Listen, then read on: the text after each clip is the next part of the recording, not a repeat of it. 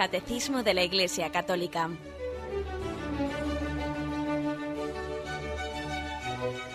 Un programa dirigido por Monseñor José Ignacio Munilla, Obispo de San Sebastián.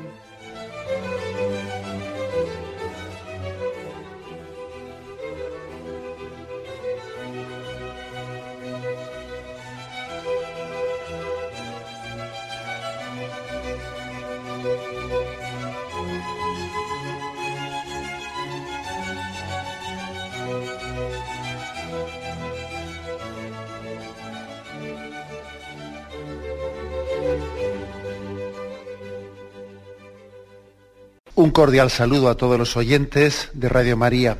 Un día más, con la gracia del Señor, proseguimos el comentario del Catecismo de nuestra Madre la Iglesia. Continuamos en el punto 1454, en el que habla del examen de conciencia. Y habíamos hecho en programas anteriores un, una breve exposición de los diez mandamientos. Eh, intentando un poco especificar dentro de cada uno de los mandamientos qué tipo de materias debemos de examinar en el sacramento de la confesión, en el sacramento de la penitencia. Creo que es bueno eh, subrayar el hecho de que aquí el catecismo habla del examen de conciencia dentro de la contrición. Y yo creo que también tiene una razón de ser esto. Y la razón de ser es que no, no tenemos que pensar que la, que el examen de conciencia es una etapa previa, previa a la contrición. Generalmente cuando el Espíritu Santo da luz para ver nuestros pecados, ya está dando ya la contrición. No tenemos que pensar que sean cronológicamente dos etapas, dos etapas distintas. Lo lógico, lo lógico suele ser que al mismo tiempo que tenemos luz para hacer el examen de conciencia, para ver lo que hemos hecho mal, al mismo tiempo ya se suscita en nosotros eh, la contrición, el dolor de los pecados. Por eso, eh, por eso eh, mezcla, bueno, no es que mezcla, incluye el catecismo, el examen de conciencia, en el apartado de la, de la contrición. Cuanto más arrepentimiento tiene una persona, cuanto tiene un corazón más contrito y humillado, más luz tiene para ver sus pecados. Y cuanto más luz tiene para ver sus pecados, más contrición tiene. No se trata pues únicamente de ver, ver eh, nuestra vida, juzgarla a modo de un espectador que ve fríamente las cosas. No, las ve desde los ojos de Dios. Las ve entendiendo en qué hemos fallado al plan de Dios, a esa voluntad salvífica de Dios. Luego, tener luz para ver nuestros pecados, pues es lo lógico, ¿no? Pues es que esté íntimamente unido a tener una profunda contrición, un dolor de los pecados y un propósito de enmienda. Bien, habíamos terminado, eh, habíamos dejado el examen de conciencia con el sexto y noveno mandamiento en torno al examen sobre la pureza y sobre la castidad. Y vamos a entrarnos en el séptimo mandamiento, el mandamiento del no robarás. ¿Qué tipo de aspectos en el examen de conciencia pues, deben de ser un poco pues, puestos en presencia de Dios? En este séptimo mandamiento? Bueno, hay un aspecto que es muy evidente, ¿no?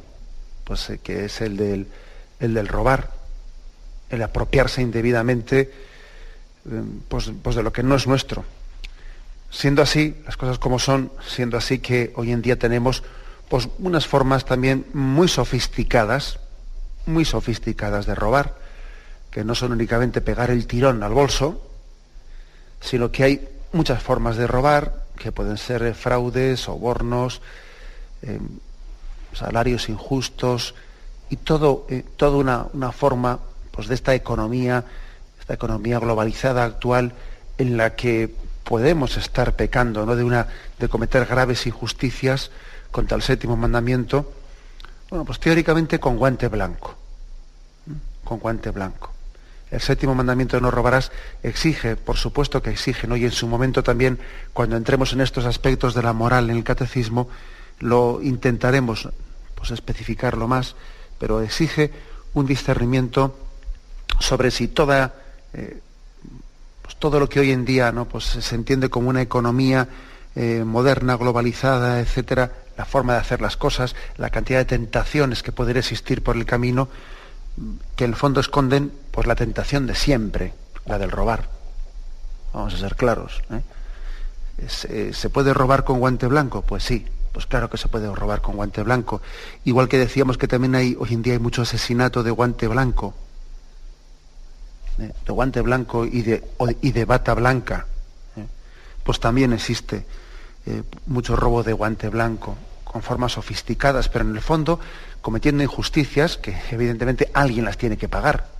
Porque claro, nadie se hace rico a costa de nadie. Siempre se hace uno rico a costa de alguien. ¿eh?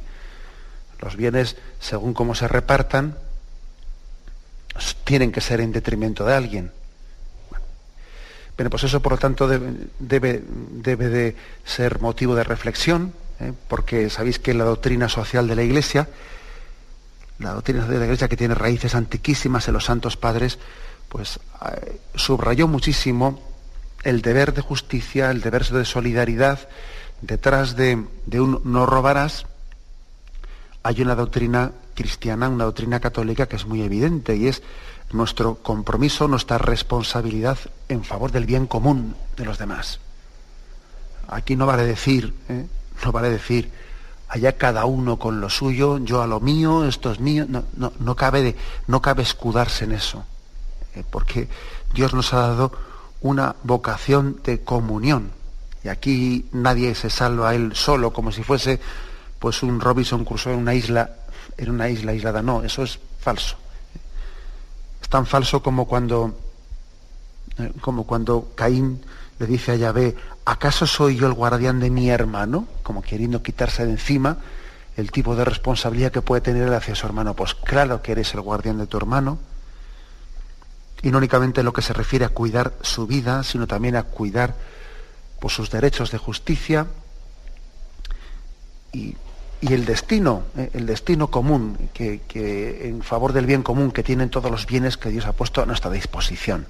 ¿Eh? Por lo tanto, creo que esto nos tiene que cuestionar muchas cosas, de manera que no nos escudemos nunca en una concepción individualista de la existencia, pues para, para intentar quitarnos de encima eh, pues todo remordimiento y todo examen de conciencia que suponga cuestionarnos cómo si nuestros bienes, si nuestros bienes los hemos, eh, los hemos acumulado cimentándolos encima de la injusticia del prójimo, ¿eh?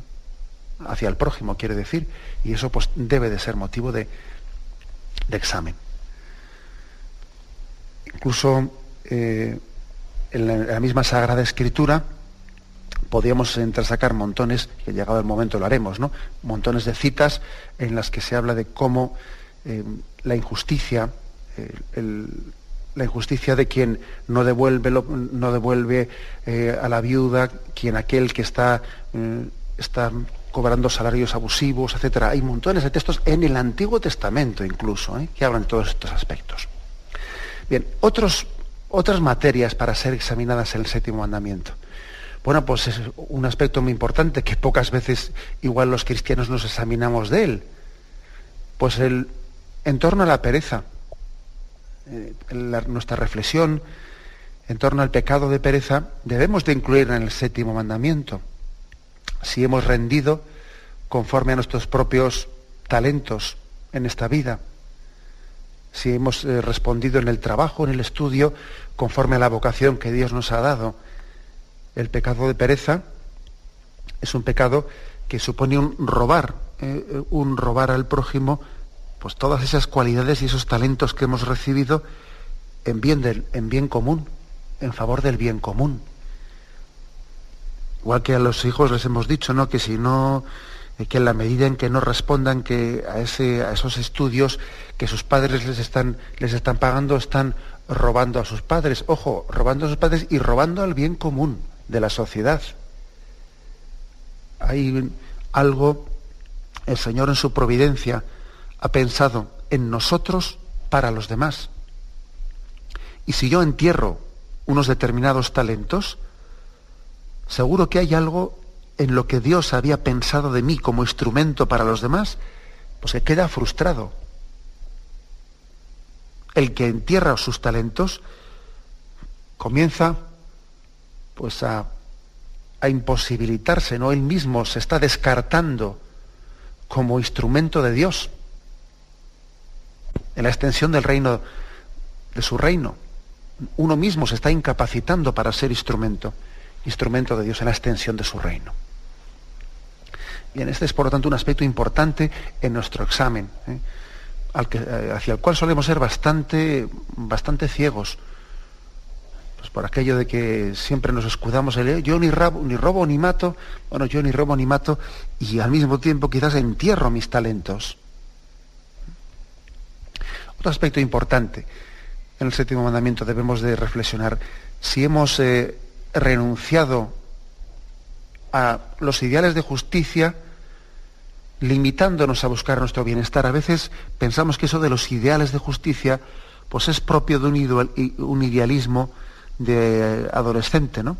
Y el adolescente pues sí tiene sus ideales, le gustaría un mundo más justo y, luego, y luego pues bueno, pues va creciendo y el momento en que comienza a instalarse en la vida, se va aburguesando y recuerda aquellos ideales que tuvo aquellos ideales que quería hacer un mundo más justo, que estaba pensando pues, eh, que le gustaría ir al tercer mundo y cosas por el estilo, ¿no? Dice, bueno, aquellos fueron sueños, aquellos eran sueños de adolescente, eh, pero luego cada uno aterriza en la vida, y al aterrizar en la vida pues se da cuenta que aquí hay una competitividad muy grande y que cada uno tiene que ir ya pensando en su futuro, etcétera, etcétera, etcétera. Ojo, ¿no? Ojo porque es verdad que, bueno, no vamos a negar que hay una edad más propia del idealismo, pero es que eso de que nos justifiquemos porque las responsabilidades de la vida luego tienen que, tienen que llevarte a dejar de soñar. ¿Cómo que dejar de soñar? ¿Acaso, ¿Acaso el deseo de que el mundo sea más justo es un sueño? ¿Es un idealismo desencarnado? Creo que fácilmente uno, uno puede vender sus ideales por un plato de lentejas, ¿no? Y en vez de un plato de lentejas, pues puede ser un coche bueno, pues puede ser un chalete no sé dónde. verdaderamente tenemos que mantener el espíritu, la llama de un cierto inconformismo encendida siempre. Fijaros que dice la Sagrada Escritura, y no os ajustéis a este mundo, sino transformaos por la renovación del espíritu, por la, renovación de la mente, no conforme al espíritu de Cristo. Y no os ajustéis a este mundo. Con lo cual eso que, a veces se, dice, es que es un idealista, es un soñador. Creo que forma parte del espíritu cristiano,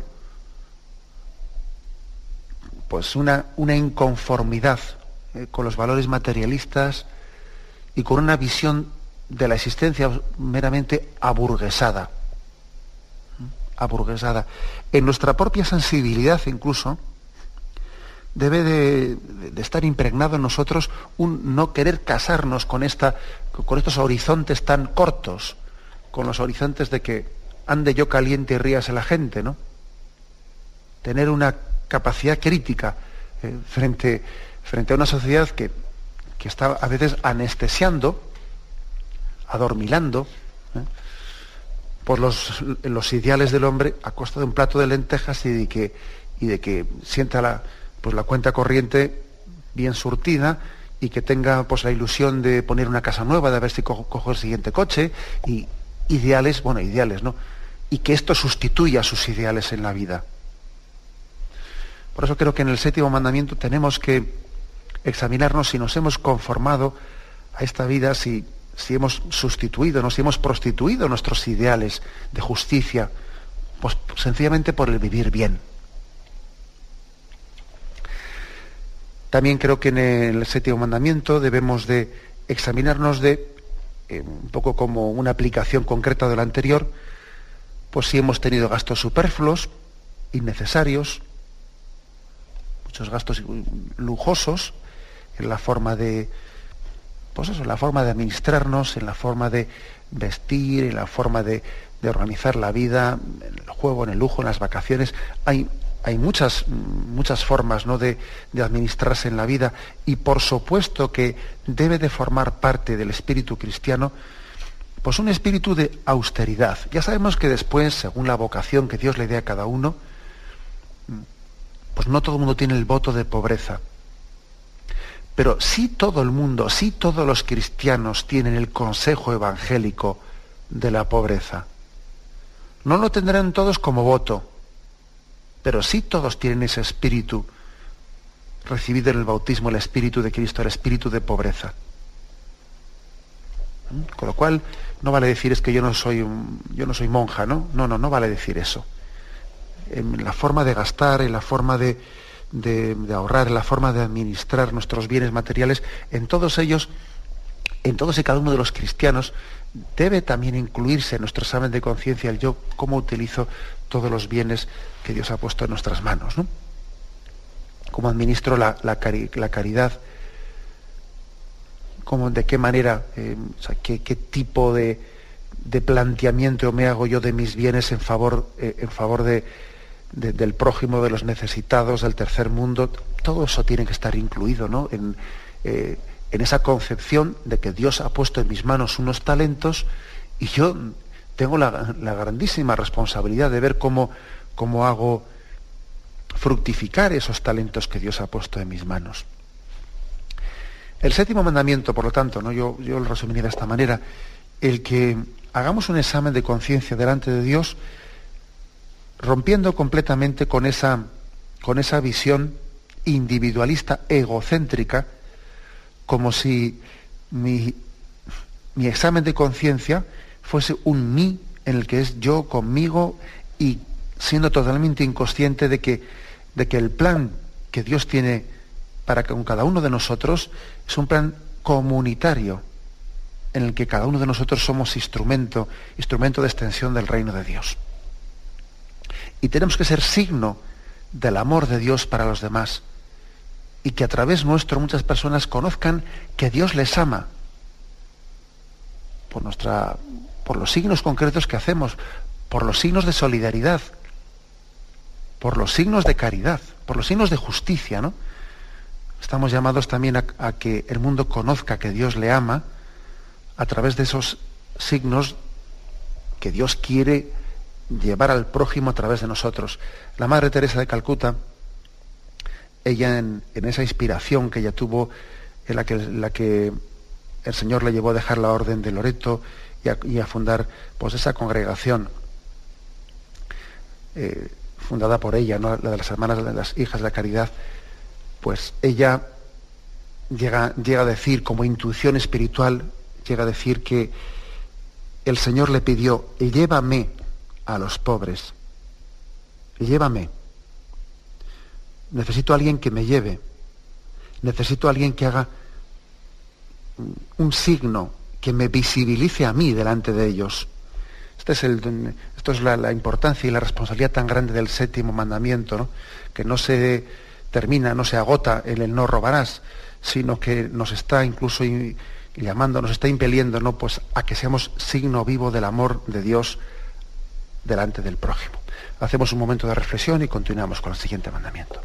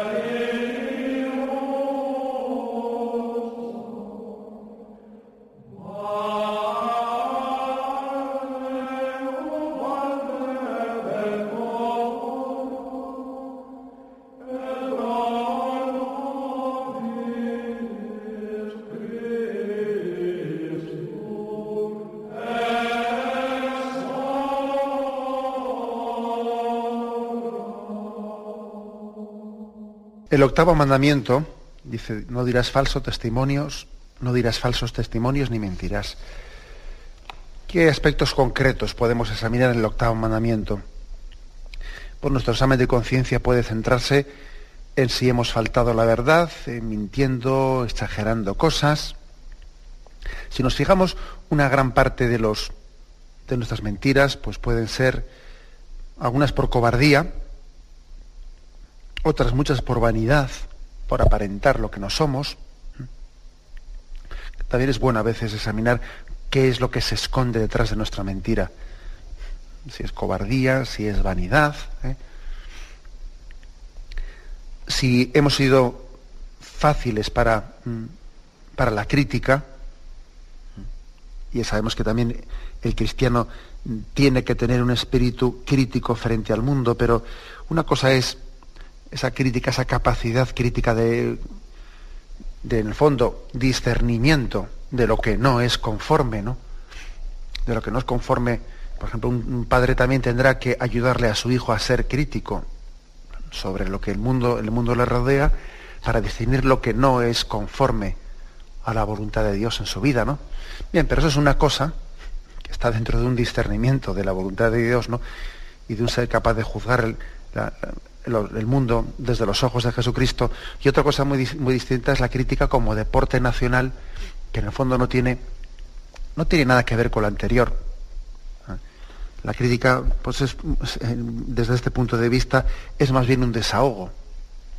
Es una tendencia a hablar siempre del prójimo y desde una incapacidad muy grande de ver los propios defectos, ¿no? Y es una facilidad tremenda para hablar de los del prójimo y casi uno es ciego para ver los propios.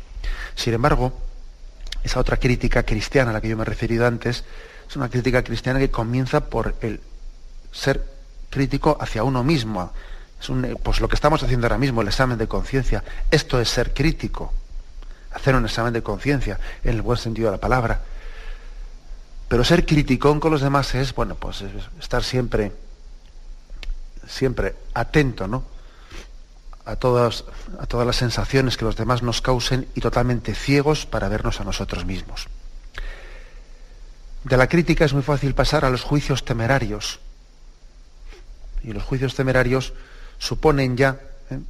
afirmar cosas por fiar sin estar seguro de lo que se afirma. Seguro que, si no ha sido él, le falta poco, ¿no? Y de los juicios temerarios es muy fácil pasar a la calumnia, inventando cosas falsas, ¿no? Crítica, juicio temerario y calumnia que deben de ser examinadas, eh, pues son tres escalones, pero que van en la misma dirección. Y, a veces tienen la frontera entre uno y otro bastante, bastante borrosa. También creo que es importante en el octavo mandamiento el sentido de la discreción, el saber guardar los secretos y la intimidad del prójimo, si he descubierto, revelado secretos sobre los demás, Y lo digo pues, no, únicamente en el sentido profesional de la palabra, ¿eh? que pues eso, pues un, abogado, pues un, médico, un no sé qué, no, sino también en el sentido de que la propia amistad, la propia amistad y la propia discreción que se supone de nosotros, pues uno debe de saber, debe de saber que hay cierta intimidad que se ha puesto en mis manos que no debe de ser descubierta. Y cuando se descubre, muchas veces suele ser por esa tendencia que tenemos a querer ser el perejil de todas las conversaciones que nos cuesta mucho pasar, pasar desapercibidos, ¿no? Y por eso hablamos más de lo debido. También pues el, octavo mandamiento nos dice no mentirás y también nos pide preservar, preservar la intimidad, sabiendo, sabiendo guardar el secreto, ¿no? Otro aspecto importante en este octavo mandamiento es si hemos podido actuar movidos por la hipocresía, o cobardía, porque también es una forma de mentir, ¿no? Esa, esa imagen falsa que podemos dar de nosotros mismos, a veces pues aparentando lo que los demás desean que somos, para que nos rían las gracias, para que es, posible que el hombre, el hombre caiga fácilmente en esa tentación, ¿no? En la tentación de aparentar lo que los demás en el fondo esperan que somos, ¿no? Pues por, buscar su beneplácito, por buscar su reconocimiento. Es una falta de, autoestima muy evidente, pero, pero existe ¿no? ese peligro grande de, hipocresía, manteniendo la imagen falsa de nosotros mismos. También en el octavo mandamiento tenemos que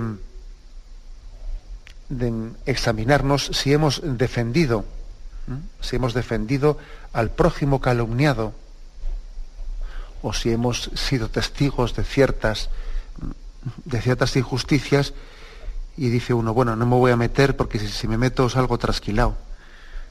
Cuando uno ve que alguien junto a él está afirmando algo que es falso frente a otra persona y, él quizás, pues por no meterse en líos, ¿no? Pues sencillamente hace una especie de silencio, pero que es un silencio cómplice, no, no, seamos, no, no, pretendemos decir que no he sido yo el que lo he dicho, lo ha dicho otro, pero si Dios ha querido que yo sea testigo, que yo esté en ese lugar en el que se ha afirmado algo que es injusto, el Señor quiere de nosotros también que seamos testigos de la verdad, que demos testimonio de su nombre. Es otro aspecto pues importante, ¿no? Si, eh, no, sería, eh, no sería propio del espíritu cristiano el que Dios nos haya puesto en situaciones en las que somos testigos de injusticias y nosotros digamos es que bueno, eso no va conmigo y yo me callo, ¿no? La confesión de la verdad, la confesión de la verdad no solamente cuando se nos pregunta, sino también cuando vemos que el inocente está siendo injustamente ¿no? acusado, debe de formar parte del testimonio cristiano. también debe de, entrar dentro del examen del octavo mandamiento, pues otros aspectos referidos a la vanidad. A la vanidad, porque en el fondo la vanidad, pues es una mentira, es una vanagloria, es un robarle a Dios pues, pues su gloria y es un pretender, ¿eh? pretender atraer hacia nosotros eh, las miradas, la atención, por, aspectos que, en los que nosotros estamos siendo engañados, porque eh, sencillamente supone un sentirnos el ombligo del mundo. El vanidoso tiende a, pensar que, todo el mundo centra en él sus ojos, tiene una cosmovisión en la que en vez de dar gloria a Dios y en vez de procurar que todos los ojos ¿no? pues, se, se centren en lo que es la verdad y la justicia, pretende ser él, ¿no? en una concepción verdaderamente corta y limitada de la existencia, pretende ser él el centro de atención, el que la traiga, etc.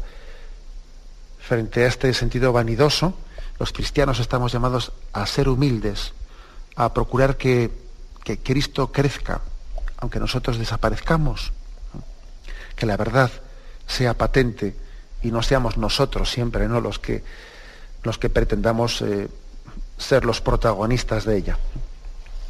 A veces a los niños, a los niños, pues así, en algunas catequesis, pues que pues cuando yo me he relacionado con ellos, les he solido decir, mira, tenemos que, que procurar, por ejemplo, cuando los niños juegan al, juegan al, al fútbol, ¿no? Decirles que tú te alegres, que te alegres, seas capaz de alegrarte, no solo del gol que metes tú, ¿eh?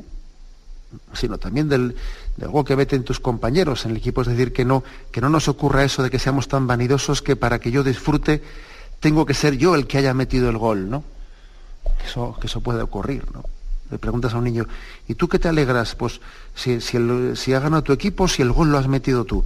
Es, es, que es posible que tengamos un sentido vanidoso de la existencia en que tengo que ser yo el protagonista ¿no? de la victoria para, que, para poder gozar de la victoria es, todo una tentación de vanidad frente a la cual tenemos que estar siempre, siempre alerta. Así pues, ¿no? El octavo mandamiento.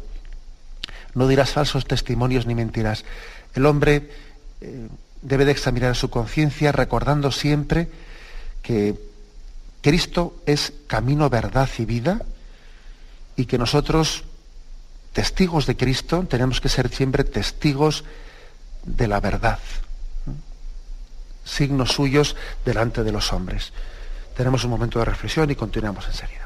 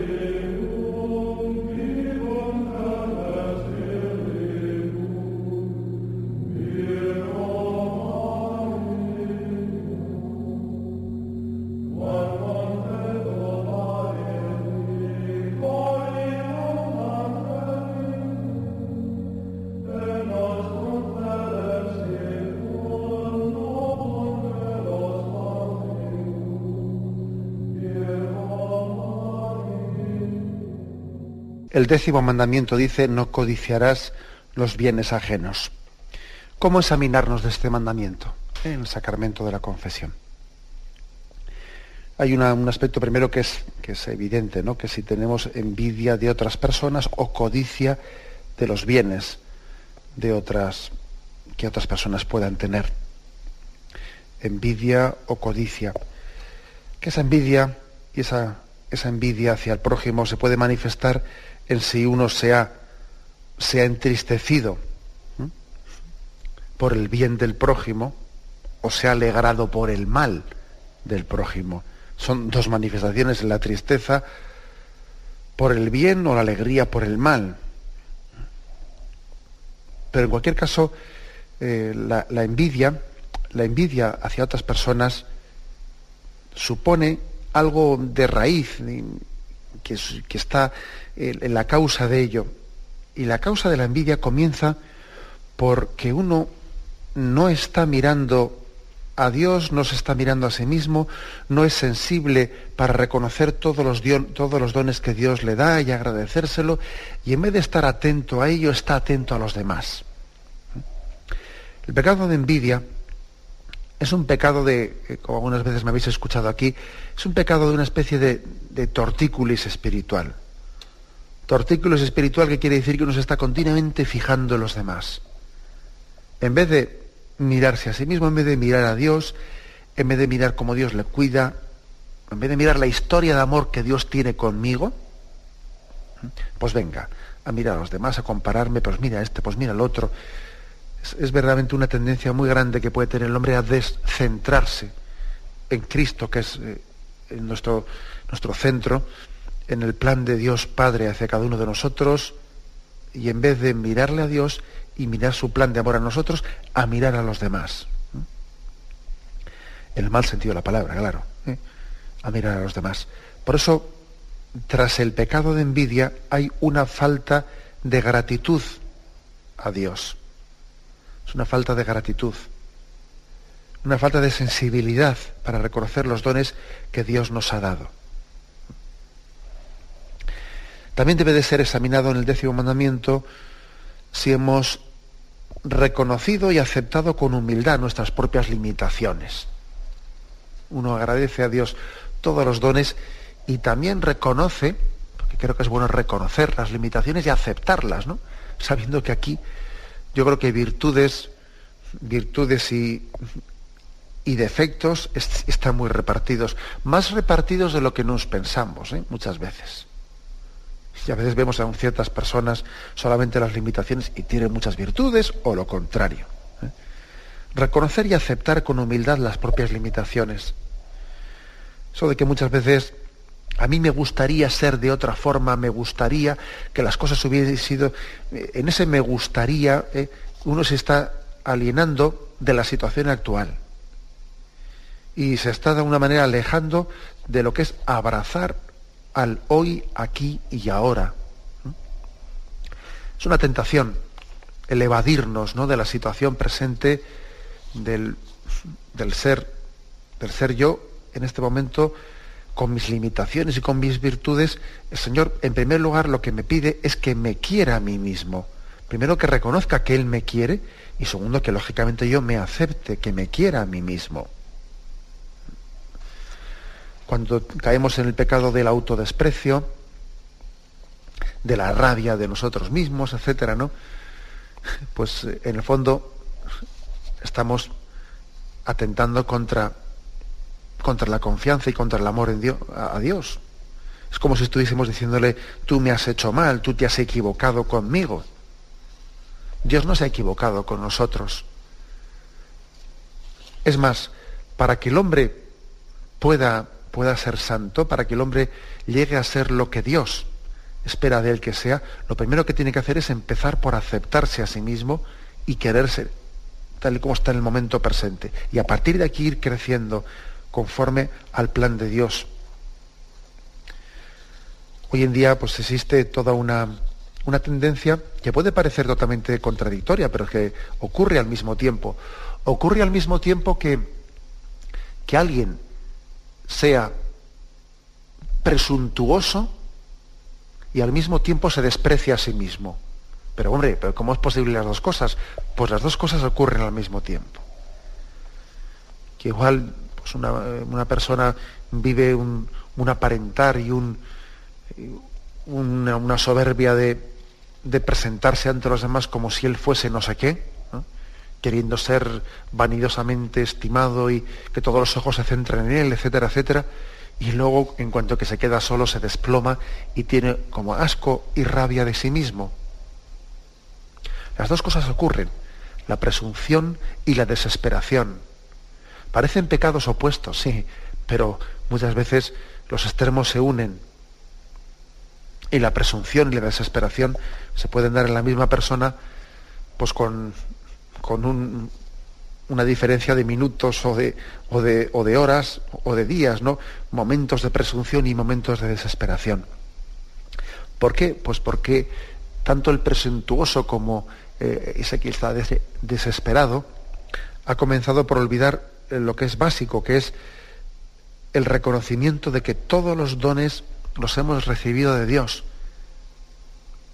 y que no los poseemos, sino que se nos han dado en depósito para el servicio del prójimo para el servicio de los demás. Y que no es cuestión de estar mirando quién tiene cuántos talentos, tú tienes tantos, tú tienes tantos, no, sencillamente los que Dios te ha dado, agradecelos y ponlos al servicio de los demás. No vaya a ser que, que ocupado y distraído en cuántos tienen los demás, tú dejes de, dejes de utilizar y emplear los tuyos para mayor gloria de Dios. ¿De qué más aspectos podemos examinarnos ¿no? en el décimo mandamiento, el no codiciar los bienes ajenos, en ese no tener envidia, no tener codicia?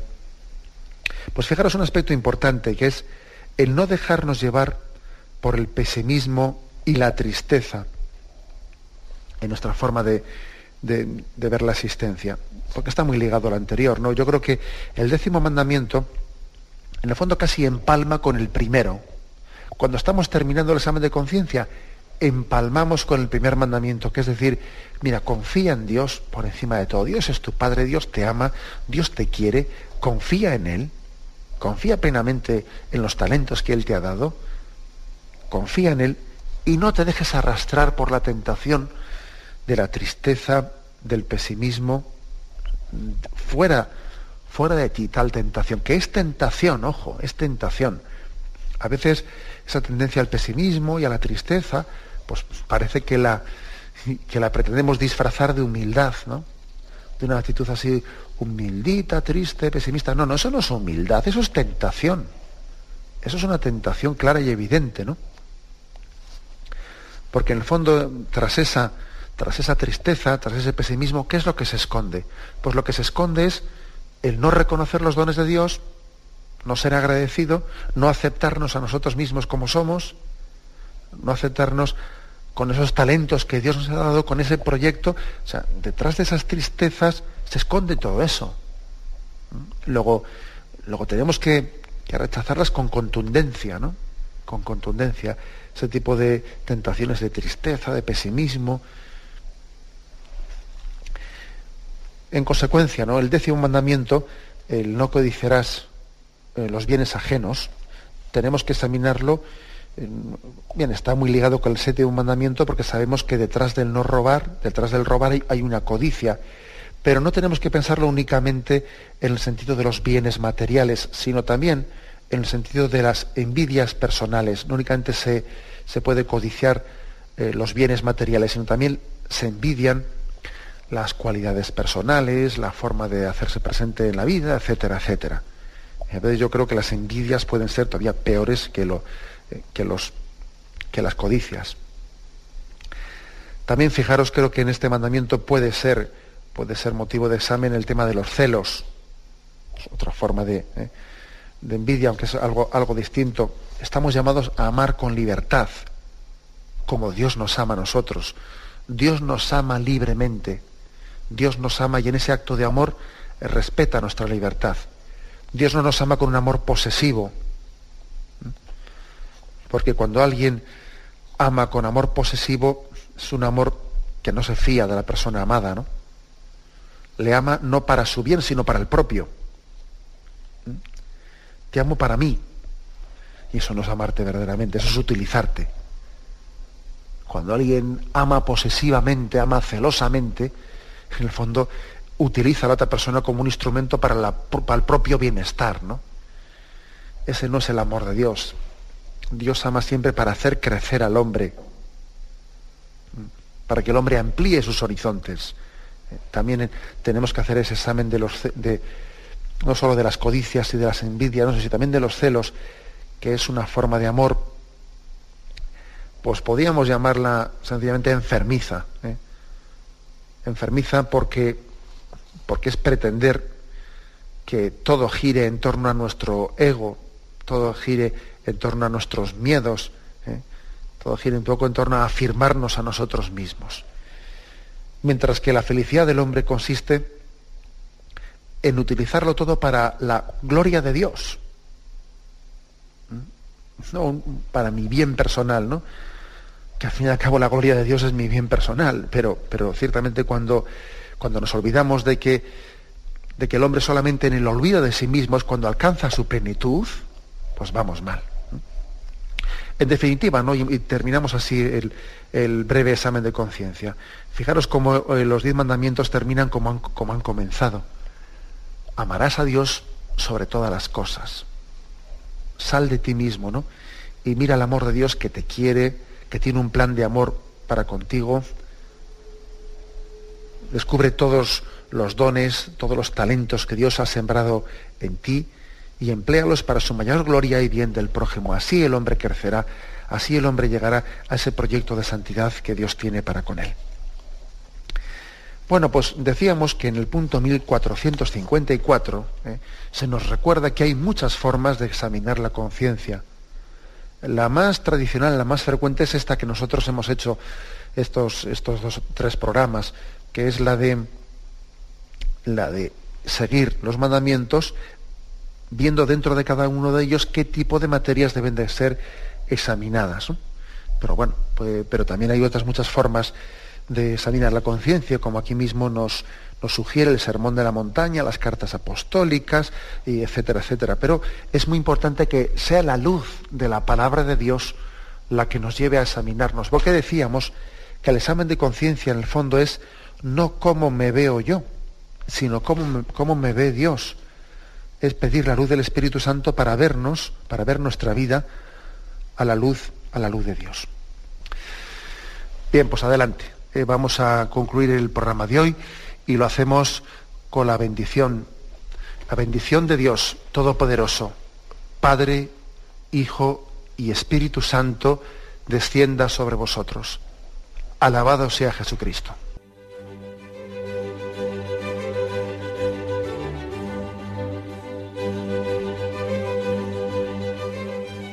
Finaliza el Catecismo de la Iglesia Católica, un programa dirigido por Monseñor José Ignacio Munilla, obispo de San Sebastián.